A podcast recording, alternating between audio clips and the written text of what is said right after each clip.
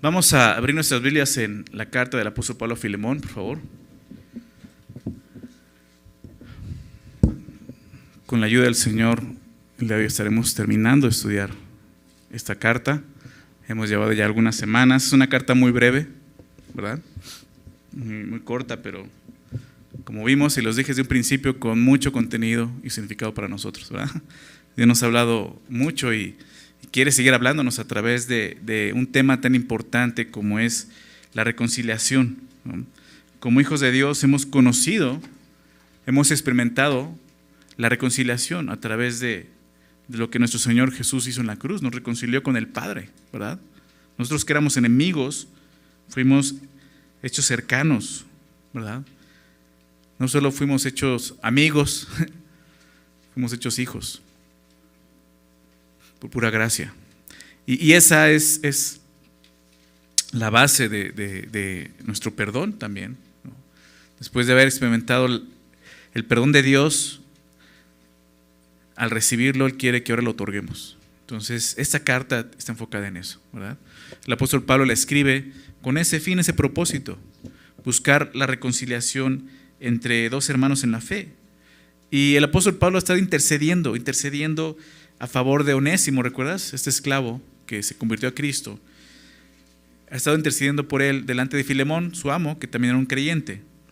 Pero al final de la carta, Pablo nos deja un toque de esperanza. Es lo que vemos aquí, en estos últimos versículos. Versículo 21, estamos ahí. Voy a leerlo y después de eso oramos. Dice el verso 21, te he escrito confiando en tu obediencia, sabiendo que harás aún más de lo que te digo. Prepárame también alojamiento, porque espero que por vuestras oraciones os seré concedido. Te saludan Epafras, mi compañero de prisiones por Cristo Jesús, Marcos, Aristarco, Demas, y Lucas, mis colaboradores. La gracia de nuestro Señor Jesucristo sea con vuestro espíritu. Amén. Padre, gracias por esta mañana, gracias por darnos vida, gracias por permitirnos estar en este lugar, sabiendo que estás con nosotros, tu presencia con nosotros. Cantábamos, Señor, y te alabábamos, sabiendo que lo hacemos a ti, Señor. Y gracias por estar aquí con nosotros. Padre, ahora te pedimos, Señor, que a través de tu palabra tú nos enseñes tu verdad. Padre, que tú hables a nuestras vidas, no solo a nuestras mentes, a nuestros corazones. Señor, permite que tu gracia pueda impactar nuevamente, Señor, nuestro corazón, Señor, y que podamos rendirnos enteramente a ti, Señor. Dirige ese tiempo, Señor. No queremos eh, desaprovechar esto, Señor, este tiempo en tu palabra. Queremos que tú seas con nosotros y que tú seas enseñándonos y redarguyendo nuestros, nuestros corazones, Señor. Por favor, Padre, quita cualquier distracción que pueda haber, Señor, en este lugar o aún en nuestra mente, y que podamos estar atentos a lo que tú nos quieres hablar, Señor. Te lo pedimos en el nombre de Jesús. Amén. Dice el verso 21, te he escrito confiando en tu obediencia. Una razón por la cual vemos aquí el apóstol Pablo escribe esta carta es porque confiaba en la obediencia de Filemón. Dice ahí, ¿no? Te he escrito confiando en tu obediencia. O sea, si no hubiera confiado en tu obediencia, probablemente te hubiera escrito Filemón. Entonces le escribe esta carta, ¿no? Y si Filemón no hubiera mostrado que era un hombre obediente, quizás Pablo no hubiera escrito la carta y no, tenemos esta carta en nuestra Biblia. Entonces, qué importante es esto, la obediencia en nuestras vidas. ¿no? sabemos hasta dónde va a llegar el fruto de nuestra obediencia a Dios. Pablo confiaba que Filemón haría lo correcto, que es obedecer. Porque hacía eso, o sea, confiaba en su obediencia. Claro, esta obediencia, obediencia eh, provenía pues por lo que Dios estaba haciendo en, Filemón, definitivamente. Nuestra obediencia viene primeramente por lo que Dios ha hecho. Ni siquiera hay algo nuestro ahí. Ni siquiera hay algo que podamos jactarnos o gloriarnos de que mira qué obediente he sido yo. No. Es Dios quien ha hecho eso. A través de su amor. Nosotros le amamos a Él. Porque Él nos amó primero. Y Jesús nos muestra eso. Que cuando guardamos su palabra, estamos amando. Es porque le amamos. ¿Verdad? Es una forma muy clara para Él demostrar que le amamos cuando obedecemos. Entonces, es, eso. Realmente la obediencia viene al, al primeramente entender su amor hacia nosotros. Y respondemos en amor obedeciendo. Entonces, Pablo reconocía esto en la vida de Filemón. Tú has sido obediente porque amas a Dios. Has entendido el amor de Dios. Y yo he visto esto y por eso te escribo confiando en eso. Ahora es interesante ver que Pablo habla del perdón como obediencia. ¿Se dan cuenta? Porque es lo que le está pidiendo. Recibe a Onésimo. Recibe a este hombre que te ha dañado. Este esclavo que, que se fugó, que probablemente le robó. Recíbelo, perdónalo. Y Pablo dice, en tu obediencia. O sea, está, relacionando esto, ¿se dan cuenta? El perdón con la obediencia, o más bien la obediencia con el perdón. Porque para Dios es así. El perdón es obedecerlo. El perdón es obedecer a Dios. ¿Por qué? Porque Él nos llama a hacerlo, a perdonar. Acompáñame a Mateo capítulo 18, por favor. Vamos ahí en tu Biblia, Mateo 18.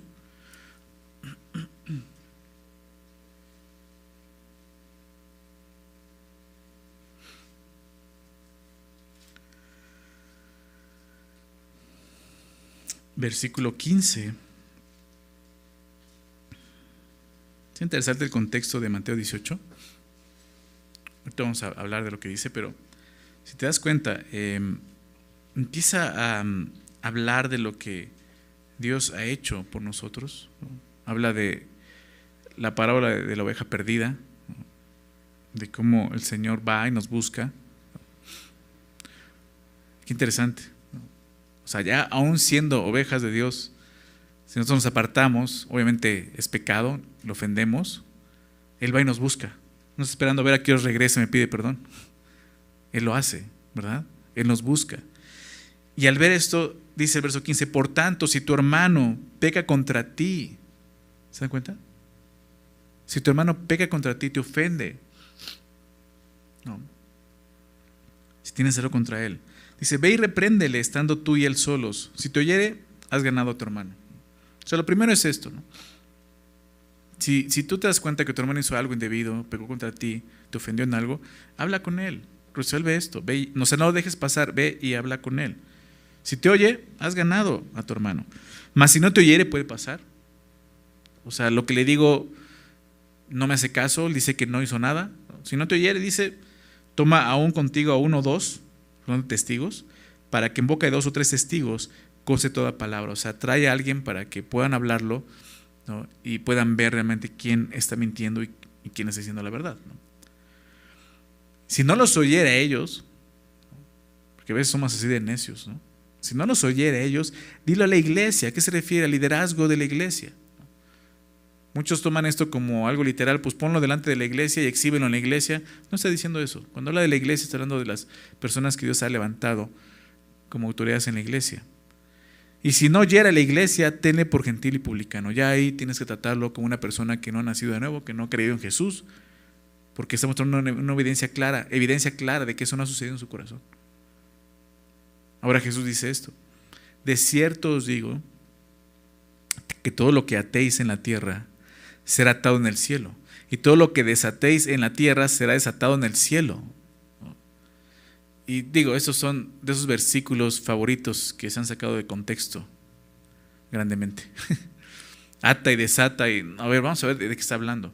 Muchos lo conectan con lo que dijo en el verso 17, hablando de la disciplina en la iglesia. O sea, si, si no lo escuchan, ténganlo por gentil y publicano, o sea, disciplínenlo.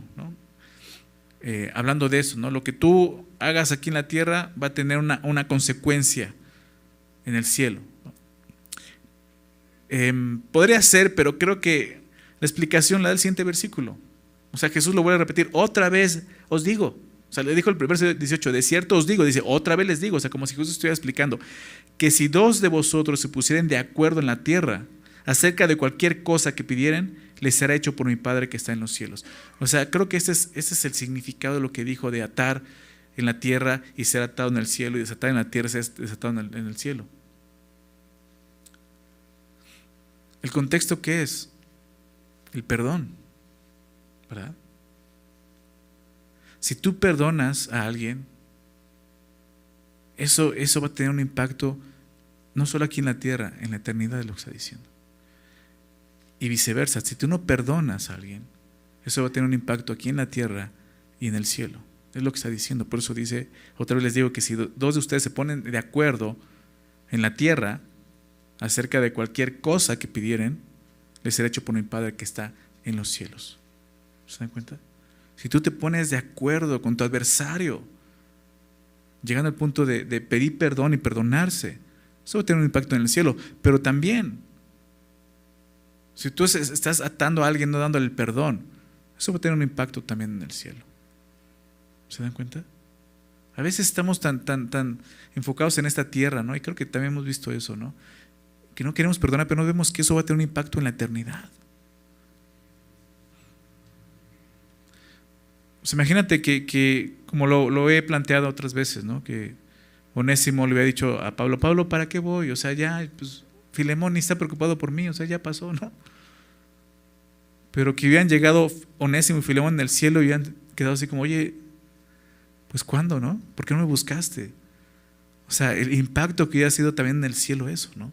El no haberse restaurado. Qué mejor ahora que se encuentran que seguramente, muy seguramente Filemón perdona a Onésimo y poder darse cuenta que ahora son hermanos en Cristo, aquí en la tierra, no en el cielo. Y llegar al cielo como hermanos unidos, de acuerdo, reconociendo sus faltas y arrepintiéndose. Entonces, eso es lo que está diciendo aquí. Ve lo que dice ahora el verso 20. Porque donde están dos o tres congregados en mi nombre, ahí estoy yo en medio de ellos. O sea, cuando tú vas y pides perdón a alguien, o buscas el perdón, recuerda, más entre hermanos, Dios está ahí. Dios está ahí. Es lo que está diciendo. Donde están dos o tres congregados en mi nombre, ahí estoy yo en medio de ellos. Dios está contigo. Tú, puedes decir, va a ser muy difícil. Dios está contigo. Recuerda eso. Y dice el verso 21, entonces se le acercó Pedro y le dijo, Señor, ¿cuántas veces perdonaré a mi hermano que peque contra mí? ¿Hasta siete? Ese Pedro, ¿no? O sea, hasta siete, ¿no? O sea, vamos a poner un límite, Señor, ¿no? Porque pues luego se pasa, ¿no? Jesús le contesta, no te digo hasta siete, sino aún hasta setenta veces siete. Y ahí está Pedro multiplicando setenta veces siete. es que soy pescador, entonces eh, Jesús dice, no cuentes. No cuentes las veces. O sea, estas 70 veces 7 es como decir las veces que sean necesarias, Pedro. Las veces que sean necesarias. ¿Se dan cuenta? Entonces, por eso vemos que, que Pablo puede ver y, hace esta relación entre, entre el perdón y la obediencia. Porque es algo que Dios nos pide. Perdona, cuántas veces las que sean. No importa lo que te hayan hecho. Perdona, es un mandato del Señor. ¿Se dan cuenta? Por lo tanto, cuando, cuando nos detenemos a perdonar, cuando, cuando nos resistimos a, a perdonar a alguien, lo que estamos haciendo es desobedecer directamente a Dios. Ya vimos que el no perdonar abre una puerta al enemigo, a Satanás, ¿verdad? 2 Corintios 2, 11, veamos eso. No, no ignoramos sus maquinaciones. Perdónenlo para que Satanás no gane ventaja. Pues no ignoramos sus maquinaciones. Entonces ya vimos, o sea, todo lo, fíjate todo lo, lo, lo Em, lo malo que puede ser el no perdonar. Número uno, eso, o sea, estás abriendo una puerta para que Satanás obre en tu vida. Y número dos, estás desobedeciendo directamente a Dios. Estás en desobediencia a Dios. Es por eso que el no perdonar es potencialmente peligroso para cualquiera de nosotros. Si tú no has perdonado, estás en peligro, estás en desobediencia a Dios. Por lo tanto, perdonar no debe ser una opción para nosotros. ¿Verdad? No debe ser una opción. Es un mandamiento, es lo que nos corresponde, es lo que nos toca, perdonar. el perdón no debe de depender de mi, de mi humor, ¿no? de mis sentimientos, de mis emociones. Tampoco debe depender de, de, qué tan grande es la ofensa. Esto sí lo perdono, esto no lo perdono. Oye, eso muestra un corazón duro.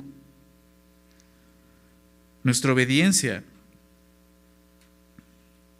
a Dios debe ser incondicional. Y así el perdón, el perdón es un acto de la voluntad. No está basado en esas cosas, emociones, sentimientos. Es un acto de la voluntad. ¿Por qué? Porque es una evidencia de que estoy obedeciendo a Dios. Nuestra obediencia a Dios el día de hoy ya no es, ya no es como una obligación, como, como los, los, los israelitas lo entendieron, los judíos así lo entendieron. La obligación de obedecer, obedecer. Sí tenemos la obligación, pero Dios nos ha dado algo más para que podamos obedecer, su amor. Entonces se convierte en algo de nuestra voluntad poder obedecer a Dios. Así tiene que ser nuestra obediencia a Dios voluntaria. Y es lo que vemos a continuación. Pablo después de decirle esto, te he escrito confiando en tu obediencia, le dice, sabiendo que harás aún más de lo que te digo. Me, me gusta eso. sabiendo que harás aún más de lo que te digo. O sea, Pablo sabía que la obediencia de Filemón sería voluntaria, porque haría más de lo que él estaba pidiendo. ¿Se dan cuenta? O sea, tenemos que hacer eso. No solamente, bueno, ya hice lo que Dios me pidió. Un corazón que ha conocido la gracia de Dios no se conforma con eso. Va más allá. Va más allá. Obedecer por obligación, como decía hace un rato, nos va a dar un beneficio, va a haber beneficio claro. La obediencia siempre va a traer beneficio, como lo hagas, a la fuerza o de un corazón voluntario. Va a haber un beneficio, pero Dios quiere que obedezcamos más que por obligación, sino por voluntad, como decía. Porque eso nos llevará a ser más y tendremos un mayor beneficio para nosotros, una mayor bendición en nuestras vidas, ir más allá.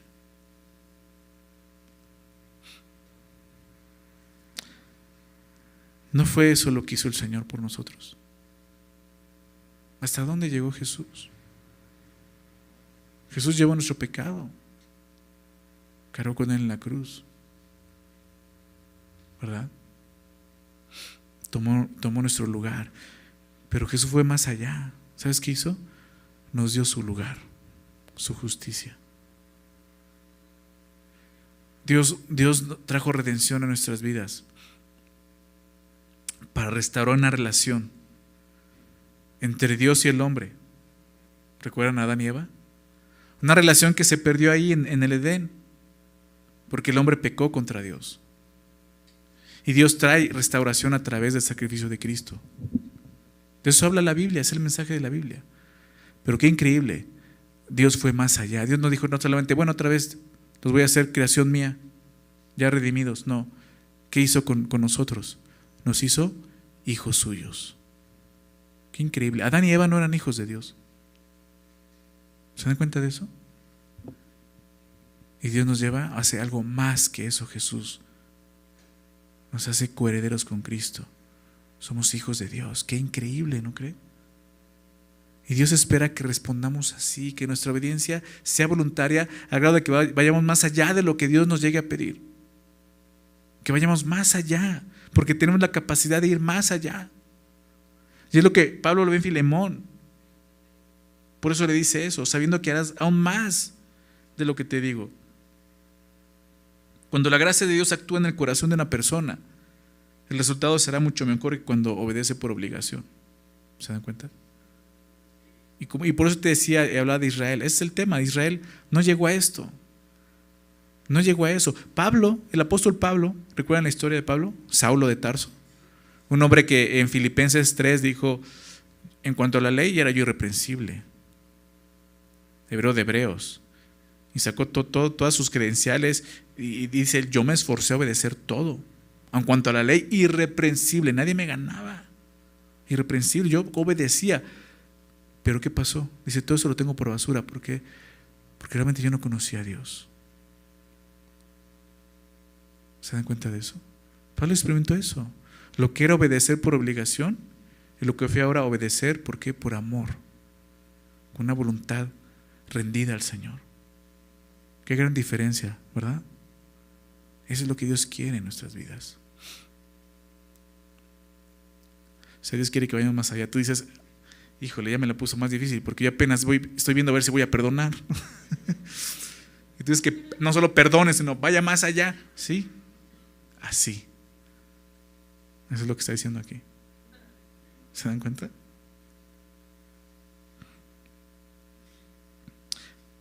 Pablo conocía muy bien a Filemón. Aquí lo vemos. Es muy claro que lo conocía y confiaba en esto. En su obediencia y dice, y aparte sé cómo eres. O sea, no te vas a conformar con su, bueno, ya lo perdoné, Pablo, ya. Vas a ir más allá. ¿En qué se refiere? muchos dicen, bueno, quizás el más allá era, era eh, puramente recibirlo como un hermano, eh, que ya no fuera esclavo, darle la libertad. Algunos también dicen, quizás el más allá era perdonarlo y regresarlo con Pablo. Ya ves que Pablo decía, me es útil, ¿no? Le dijo eso. No sabemos, ¿no? Igual Pablo dice, pues, o sea, quiero ver un fruto más allá. Quizás alguna de esas cosas hizo Filemón, ¿no? No sabemos, pero probablemente hizo algo de eso. Entonces, eh, esto es lo que Dios espera de, de nosotros, sus hijos. Que hagamos aún más de lo que Él nos diga. Como, como cristianos podemos ir más allá. Recuerda eso. O sea, no te conformes con decir, bueno, ya obedecí. O sea, es bueno llegar a obedecer, pero ve más allá. O sea, como cristianos podemos hacerlo, podemos ir más allá de lo que aún Dios nos puede pedir. No te quedes solamente ahí. Ahora piensa en esto, o sea, que Dios pudiera pensar así de nosotros. Confío en tu obediencia. Digo, es una hipótesis porque Dios no tiene por qué confiar. ¿no? Se ha hablado de eso, o sea, Dios no tiene fe en nosotros, ¿no? ese, ese tipo de, de enseñanza donde Dios tiene fe en ti. O sea, eso no es bíblico. No conoces a Dios, no conoce su carácter. Dios no necesita tener fe en nosotros porque Él no necesita fe. Él es omnisciente, que significa que conoce todo. Entonces Él no necesita confiar, Él ya sabe lo que vamos a hacer y lo que no vamos a hacer. Pero supongamos que Dios pensara así de nosotros. Confío en tu obediencia. Sé que vas a hacer incluso más de lo que te digo. Estoy seguro que no dejarás pasar más tiempo. Que no vas a dejar que esa raíz de amargura siga extendiéndose y creciendo en tu corazón. Sé que vas a perdonar.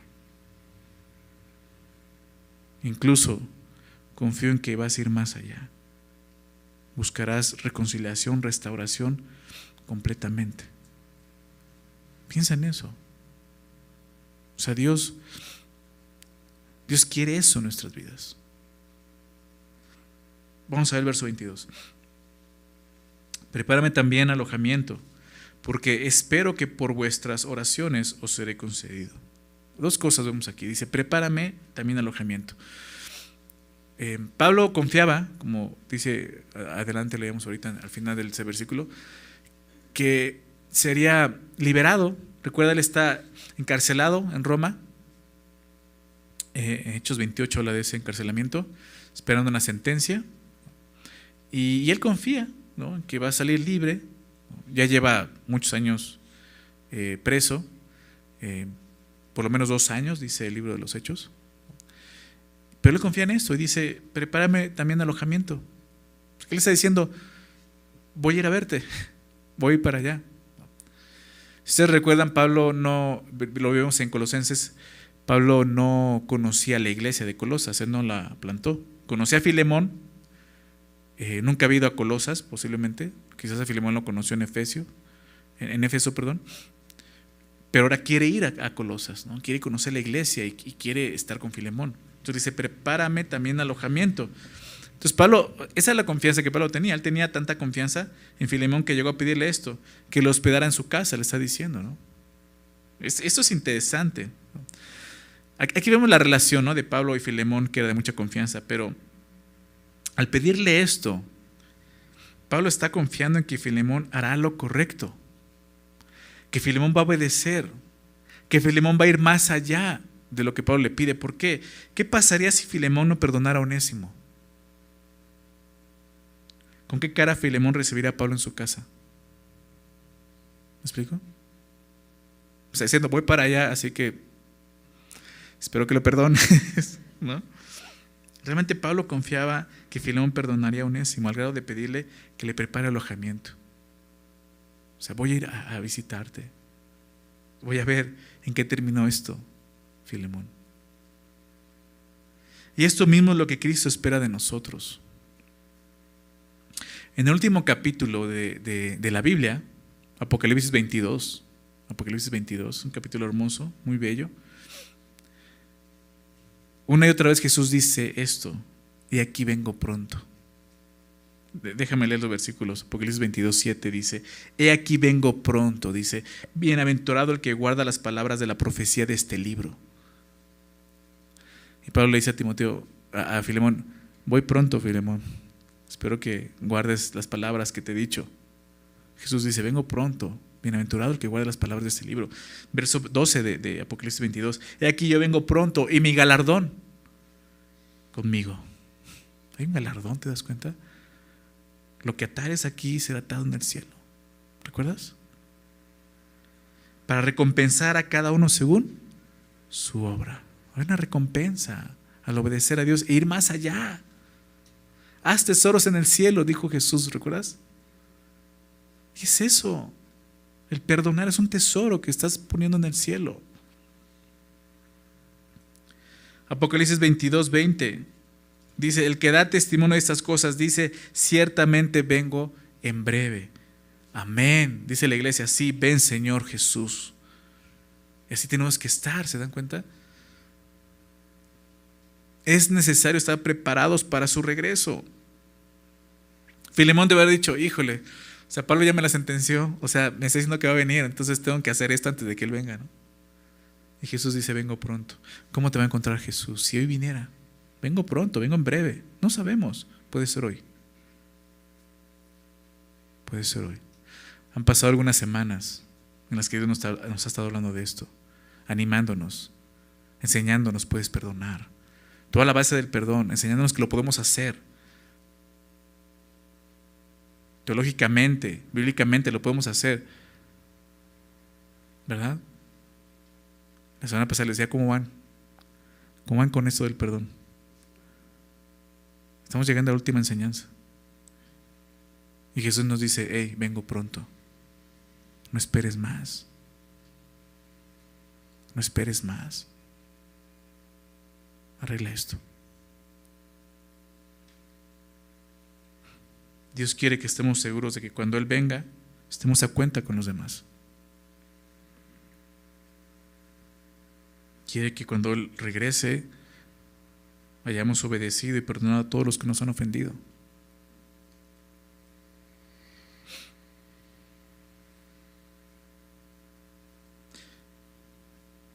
Continúa diciendo esto en el verso 22, porque espero que por vuestros, vuestras oraciones os seré concedido.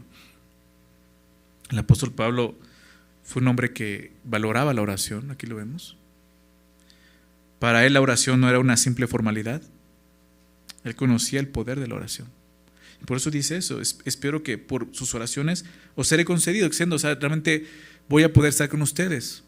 O sea, él, él sabía que Filemón oraba por la situación de Pablo. Seguramente Filemón oraba, Señor, concédenos que Pablo quede libre y pueda estar con nosotros. Concédenos eso. Que pueda estar más tiempo con nosotros. Después dice, le seré concedido. Es por eso que Pablo esperaba ser liberado, aún eh, considerando las oraciones de sus hermanos. Por eso dice eso. Pero, otra pregunta.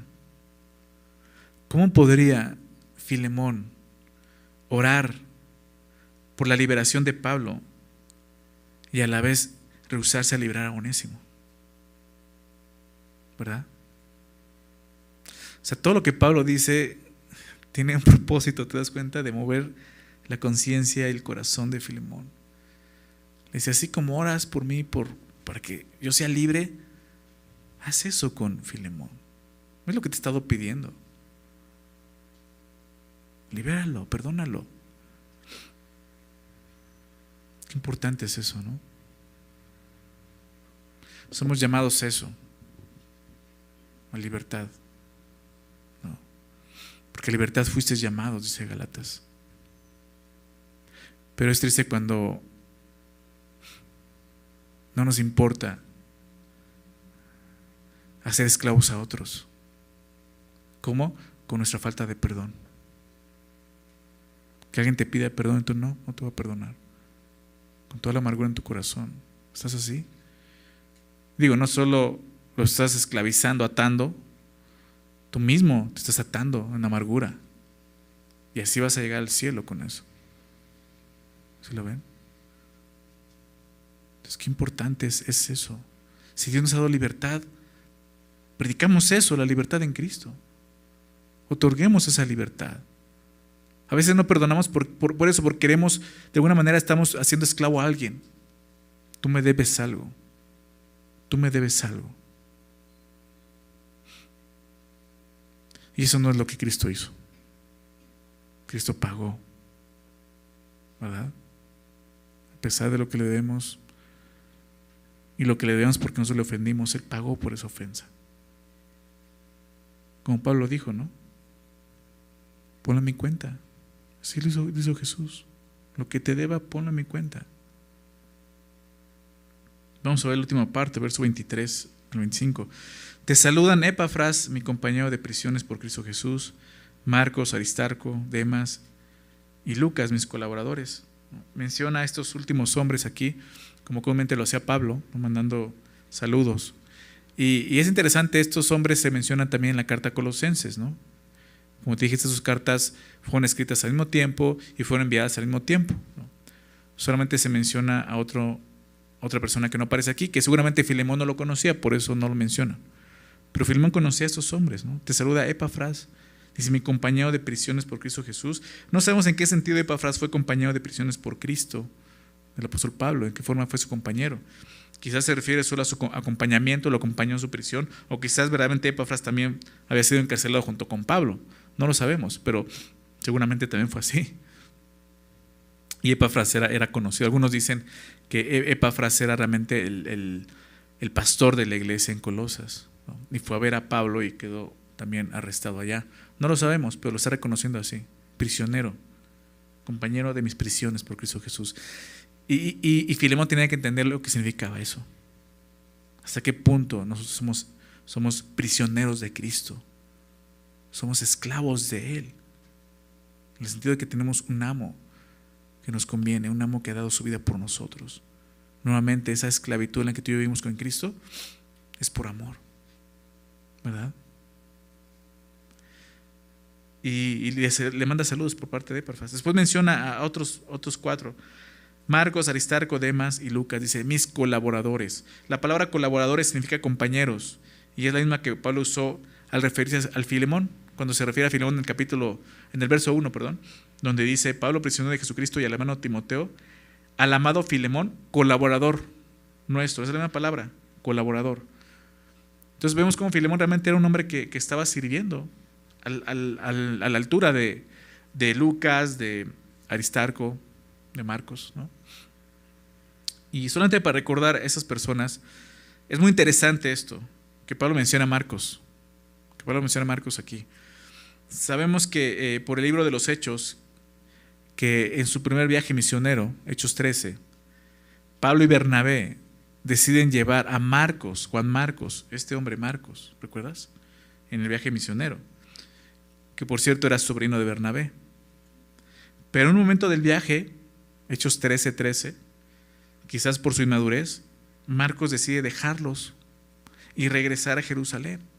Es, eso pues no le gustó a Pablo, no le agradó nada a Pablo, que él se apartara y los abandonara, al grado de que cuando van a iniciar el segundo viaje misionero, Bernabé le propone, vamos a llevar a vez a Marcos. Y Pablo dice, no, no lo vamos a llevar. Y dice Hechos que hubo una disputa entre ellos, al grado de que se separaron por esa situación. O sea, realmente Pablo estaba muy disgustado con Marcos. Pero es muy interesante que años más, que aquí ya se menciona otra vez Marcos, que está ahí con Pablo, y años más adelante, lo vimos en 2 Timoteo, eh, si recuerdan en 2 Timoteo 4.11, Pablo dice esto, 2 Timoteo 4.11, dice, solo Lucas está conmigo, y se toma a Marcos y tráele conmigo, le dice a Timoteo, porque me es útil para el ministerio. ¿Sí lo ven? O sea, en este momento, antes Pablo, eh, Marcos fue inútil para Pablo cuando dijo, no, pues, o sea, nos está abandonando. O sea, ¿para qué lo llevamos Bernabé? ¿Para qué otra vez nos haga lo mismo? Dice, no, de ninguna manera. Pero ahora es útil. Pablo le dice que lo lleve porque es útil. Y aquí vemos cómo el apóstol Pablo vivía lo que enseñaba. ¿Por qué? Porque él, él, está pidiendo a Filemón algo que ya había hecho, perdonar a su hermano. O sea, en algún momento él tuvo que también perdonar a Marcos, reconciliarse con Marcos, ¿se dan cuenta? A de que ahora le es útil. Y lo menciona aquí, Marcos. Después menciona a Aristarco, también ya lo vimos, Aristarco, otro colaborador de Pablo. Ademas, ¿recuerdan de Ademas? Además, lo vimos también en, Timoteo 4, 2 Timoteo 4, donde vemos que lo abandonó por el mundo, abandonó a Pablo, se fue al mundo. Hasta este momento Demas, pues al parecer seguía con Pablo, pero más adelante Pablo, eh, lo que va a hacer es irse al mundo, ¿no? Tristemente, va a pasar ese tipo de cosas. Y por último menciona a Lucas, Lucas que sabemos que era un doctor, eh, amigo, muy amigo de Pablo, el médico amado, ¿no? dice Pablo, eh, probablemente el médico personal de Pablo, ¿verdad? Pero también un hombre que, que era muy culto, quien es el autor de dos libros en la Biblia, el Evangelio de Lucas y el libro de los Hechos. Entonces este Lucas también dice, te saludan ellos, mis colaboradores. Termina diciendo esto el verso 25. La gracia de nuestro Señor Jesucristo sea con vuestro espíritu. Amén. saludo eh, muy común del apóstol Pablo, deseando gracias, pidiendo gracia por la iglesia, en este caso por Filemón. La gracia de nuestro Señor Jesucristo sea con vuestro espíritu. Amén. Así es, todo empieza y termina con la gracia de Dios. Si hemos recibido gracia, es para dar gracia. Si hemos recibido perdón, es para otorgar perdón. ¿Se dan cuenta? Pablo sabía que eso era necesario para Filemón, la gracia de Dios. Creo que la, la prueba más evidente de haber entendido el Evangelio es lo que Pablo está pidiendo a Filemón, perdonar a otros como Dios te ha perdonado. Sin reservas, sin condiciones, un perdón sincero, un perdón de todo corazón. Es la evidencia más clara de que tú has sido impactado por la verdad del Evangelio. Si a pesar de de todo lo que Jesús ha hecho por ti. Al recibirte, al perdonarte. Si a pesar de todo eso no puedes perdonar lo que alguien más te ha hecho, quizá, quizá y en el mejor de los casos, quizá es porque tu conocimiento sobre, sobre la obra de Cristo solo es intelectual, solo está aquí. Entiendes las verdades bíblicas, las comprendes. Y eso es bueno, pero no es suficiente. Es necesario que permitas que el Evangelio baje de tu mente a tu corazón. Que el Evangelio te quebrante. Que te veas realmente como eres delante de Dios. Y que veas a Cristo como realmente es. Y así podrás perdonar. Que una vez más vayas a la cruz y puedas apreciar Qué tan grande es la deuda que Dios te ha perdonado. Qué tan grande es tu pecado. Qué tan grande es que se necesitó que el Hijo de Dios viniera al mundo y llevara ese pecado sobre una cruz muriendo. Qué tan grande es el amor de Dios para perdonarte de esa manera. Es mi oración eso que Dios haga esa obra nosotros como iglesia. Que podamos perdonar, pedir perdón, sabiendo que eso, o sea, no hay opción, es la opción. Sabiendo que eso trae gloria a Dios, sabiendo que así obedecemos a Dios y yendo más allá que eso. Sabiendo que cuando Jesús regrese vamos a estar limpios. Dios quiere eso. Para terminar, al inicio de la carta les decía, y esto lo hemos estado viendo durante la carta, pero les decía, hay tres personajes. Y en, este, en esos personajes vemos un cuadro del Evangelio, de lo que Dios, ha hecho por nosotros. Decía, identifica quién es cada uno de los personajes. ¿Te diste cuenta? Está Filemón, está Pablo, está Onésimo. Filemón representa al Padre, Dios Padre, el ofendido, la parte que ha sido ofendida. Onésimo representa a nosotros, al hombre pecador, esclavo de su pecado, huyendo de Dios. Y Pablo representa a Jesucristo, el que intercede.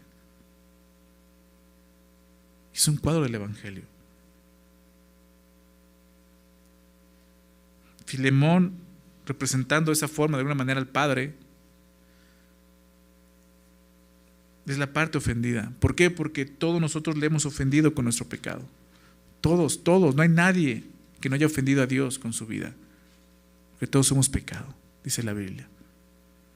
Filemón debe de perdonar a Onésimo de la misma manera que Pablo, perdón, que, que, que el Padre nos ha perdonado.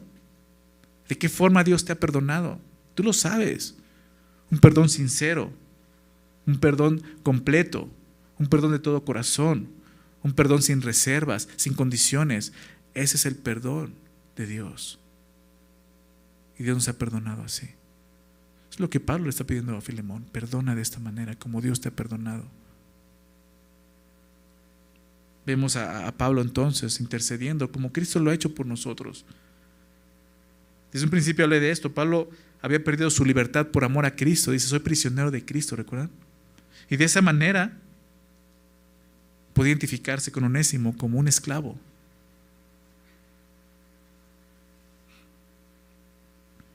Jesús dejó voluntariamente su trono para hacerse humano y de esa manera identificarse con nosotros. Vino a este mundo. Dice Filipenses, Filipenses 2, déjenme leerlo.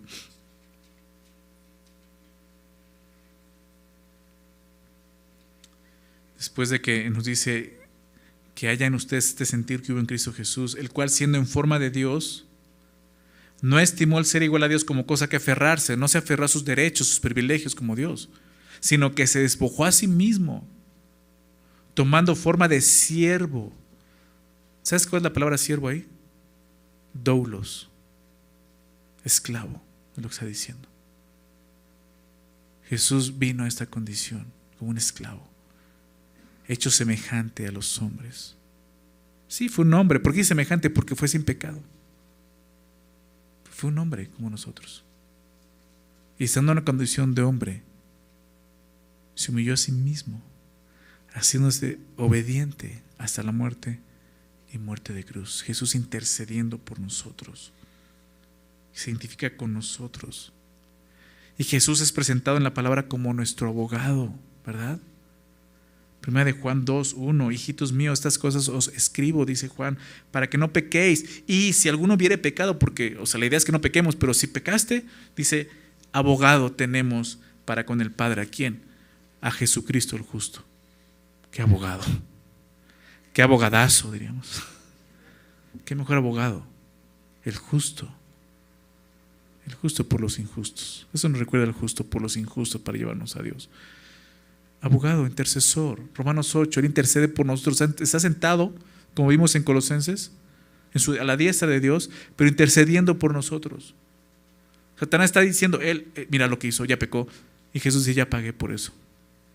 Yo pagué por eso. Yo pagué por eso, intercediendo por nosotros.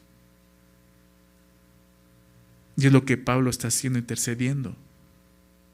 Se da cuenta por Onésimo, como abogado pero también como sustituto, que nos recuerda lo que Cristo hizo. Déjeme recordar esos versículos ahí en 18 y 19 de Filemón. Y si en algo te dañó o te debe, ponlo a mi cuenta, ¿recuerdan? Ponlo a mi cuenta. Yo paro lo escribo de mi mano, yo lo pagaré, yo lo pagaré. Y Jesús le dijo así al Padre, Padre, todo lo que te deben, ponlo a mi cuenta. Yo lo pagaré. Y en la cruz, el Padre puso todo nuestro pecado sobre su Hijo. Así, ponlo a mi cuenta. Yo lo pagaré. Y Jesús pagó por nuestras enemistades, por nuestros pecados en la cruz.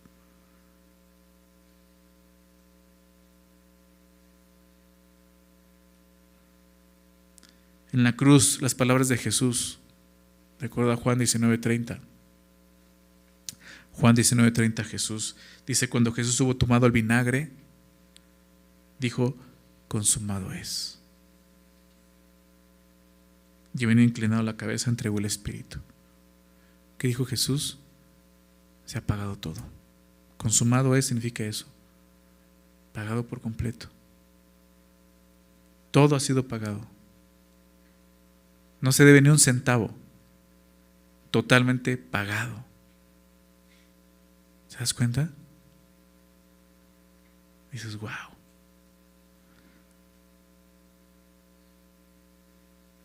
¿Alguna vez has, tenido alguna deuda fuerte? A lo mejor. Y dices, híjole, que de repente salía algo ahí en el banco que dijeran, ya no debes nada.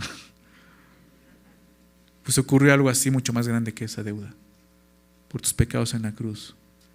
Jesús pagó, dice, consumado es, no se debe absolutamente nada. A ese grado, no hay nada que pagar. El perdón total. Y Jesús muere. O sea, hubo un pago, no es que fue gratis. Bueno, para nosotros es gratis, pero no quiere decir que Dios simplemente, bueno, ya está bien, los perdono. Porque muchos piensan eso. Al final Dios nos va a perdonar a todos porque Dios es amor. No. Dios es amor, pero Dios está irado. Y es un Dios justo. Y su ira tiene que ser apaciguada. Y eso es lo que Cristo hizo en la cruz. Pagó lo que debíamos. Y eso trajo reconciliación entre Dios y los hombres. Eso es lo que Cristo hizo. Onésimo obviamente nos representa a todos. Todos somos onésimo, se ha dicho. Todos somos onésimo. Todo ser humano ha huido de la justicia de Dios robando su gloria. Le robamos algo, le robamos la gloria que le pertenece. Y huimos de él. Todos somos representados por onésimo, huyendo de nuestro buen amo. ¿Hasta cuándo? Hasta que Cristo intercedió a favor nuestro, pagó nuestra deuda y nos reconcilió con el Padre, haciéndonos hijos suyos. Quizá, al igual que Onésimo, el día de hoy sigues huyendo. No quieres regresar a casa pensando que ya eres libre, porque Onésimo decía, soy libre ya. Pero realmente no eres libre. Eres esclavo del pecado. Por dentro continúa siendo esclavo y en el fondo sigue siendo inútil. Una pérdida total para Dios. Hoy Dios quiere que sepas que puedes regresar a casa. Que no tienes por qué huir. Que alguien más ha intercedido por ti. Alguien más ha pagado tu deuda. Y ahora ha pedido que seas tratado como Él. Recuerda, Pablo dice, ya no como un esclavo, sino como un hermano. Así. Nuestro hermano mayor es Cristo.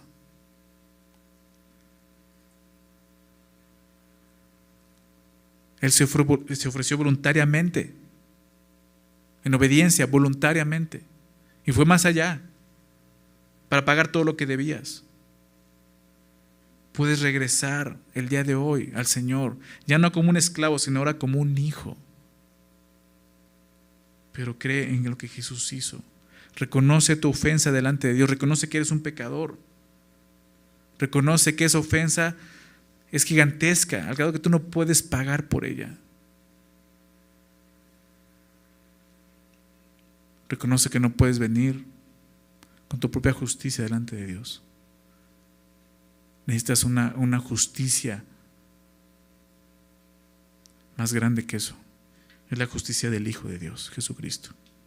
Deja que Dios te reciba, dándote mucho más de lo que pudieras pedir o entender.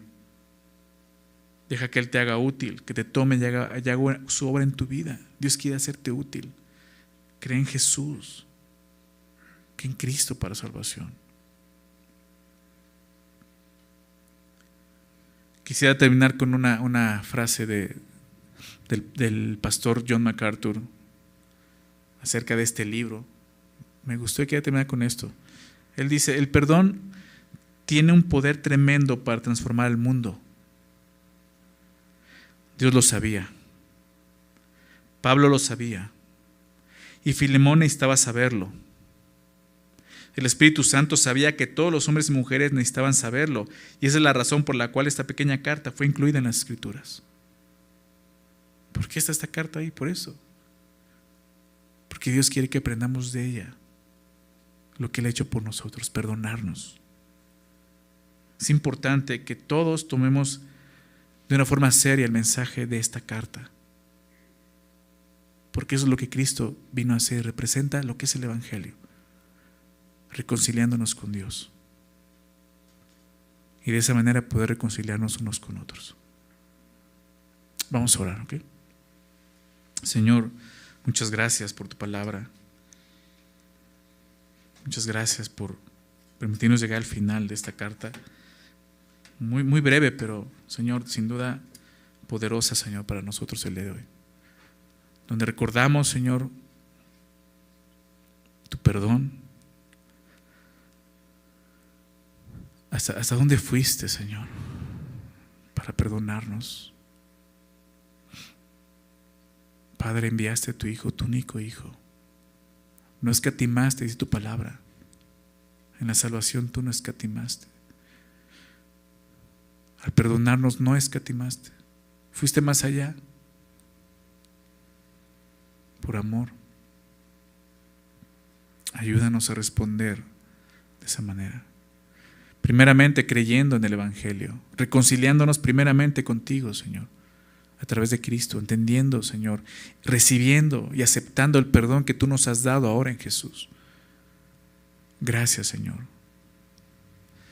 Gracias, Jesús, por haberte despojado, por haber venido como un esclavo a este mundo. Y tú sabías que es un mundo que te iba a tratar mal, y así fue, Señor. Fuiste golpeado, lacerado, crucificado, asesinado. Y todo eso, Señor, por pagar una deuda que no era tuya, era nuestra deuda. Señor, gracias. Gracias Jesús por haber llevado nuestra maldad en la cruz. Ayúdanos el día de hoy a despojarnos de esa maldad que aún está ahí, que se rehúsa a perdonar, Ayúdanos a darnos cuenta que solo nos está dañando a nosotros, Señor. Ayúdanos a considerar esto, Señor.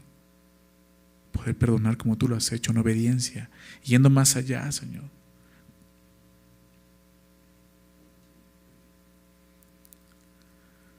A perdonar sinceramente de todo corazón, Señor. Como tú lo has hecho con nosotros. Señor, gracias por todo lo que tú nos has hablado acerca de esto. Ayúdanos a salir de este lugar, Señor, con un corazón rendido, dispuesto a eso, a ir. No dejar pasar más tiempo sabiendo que tú vuelves pronto, Señor. Donde tengamos que ir, si es necesario, y pedir perdón o perdonar, obedeciendo, Señor, como tú lo hiciste en la cruz. Que el Espíritu Santo obre en nuestro corazón, Señor. Que podamos responder al gran amor que tú nos has dado, perdonando a otros, restaurando y reconciliándonos con otros. Señor, gracias por tu palabra y gracias por, nuevamente por todo lo que tú nos has enseñado a través de esta carta. En el nombre de Jesús. Amén.